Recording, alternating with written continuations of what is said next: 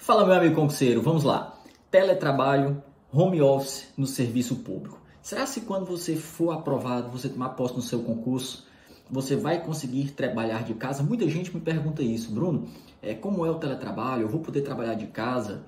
Eu tenho mais flexibilidade, consigo organizar minha rotina, meus horários. Todo mundo pode, como é? E nessa pandemia que todo mundo foi para o home office, tem regulamentação disso? O que é que eu tenho que fazer? Vamos falar aí da economia do governo durante esse período de pandemia, sobre o teletrabalho na Receita Federal, tá certo? Para quem não me conhece, eu sou Bruno Bezerra, hoje exerço cargo de auditor fiscal da Receita Federal e estou aqui nesse canal para te ajudar a ser aprovado no concurso dos seus sonhos. Então, vê só, foi o que nós tivemos. Teve uma matéria do Correio Brasiliense, vou deixar até o link aqui na descrição do vídeo, tá? Que o que foi que aconteceu? Em três meses, em três meses de pandemia e home office, o governo federal gerou um corte de 500 milhões, tá certo? Com os servidores em home office. É, videoconferências substituíram viagens a trabalho e o governo prevê que já pode fazer uma manutenção desse teletrabalho. Por quê? Ele conseguiu deixar os servidores em casa, gerou economia, aí desde viagens diárias, com internet, com água, com energia, com aluguel de prédio, são várias coisas, auxílio transporte, veículo, várias coisas. Nesse link da descrição da, da, da reportagem do Correio Brasileiro tem, todos tem todas essas economias. E tudo isso com mantendo a produtividade. Então o governo viu que dá para economizar e os servidores mantendo a produtividade. Olha só que interessante para o governo. Isso aí é muito interessante. Vou falar aqui do caso especificamente da Receita. A Receita antes da pandemia já tinha a regulamentação do teletrabalho. É a portaria RFB número 390, de 21 de fevereiro de 2019. Então, vê só, na Receita, quando aconteceu a pandemia, já havia uma regulamentação e já havia muitos servidores trabalhando de casa e com a produtividade maior, porque olha só o detalhe interessante. De acordo com essa portaria, quem está no teletrabalho na Receita Federal tem que fazer 1,15. O que, é que significa isso? Ele tem que fazer 15% a mais de quem está trabalhando presencialmente. Ou seja, se eu for para o teletrabalho, quem, se quem está na Receita tem que fazer 100 processos por mês, as atividades são metrificadas, dependendo do tipo de processo, ele tem uma quantidade de horas que é definida estatisticamente.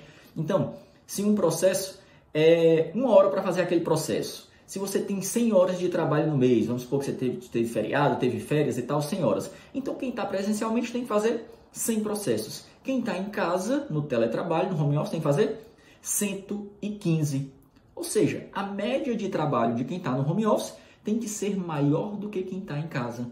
Bruno, para todos os órgãos é assim? Essa regulamentação é de cada órgão. Inclusive, tem vários órgãos, tanto no executivo como no, no judiciário, em, em vários poderes, em várias esferas, que já tem o teletrabalho regulamentado. Então, o que é que eu acredito? Diante desse, dessa economia que nós vemos, desse momento que o governo precisou se adaptar, os órgãos que já vinham nessa tendência de home office, de trabalho, eu acho que vão expandir isso, porque viram que conseguem economizar bastante dinheiro e mantendo a produtividade dos servidores, e nesse caso melhorando, porque ele tem que fazer um índice mais alto. Então, não tem porquê as atividades que puderem ser feitas de casas, que puderem ser metrificadas, o governo não conceder isso, tá certo? Então, acho que a tendência é que cada vez mais as atividades sejam feitas no home office, no teletrabalho. Claro, tem algumas atividades que precisa do serviço presencial, como, por exemplo, quem está ali na fronteira, na Ponte da Amizade, por exemplo, em Foz do Iguaçu.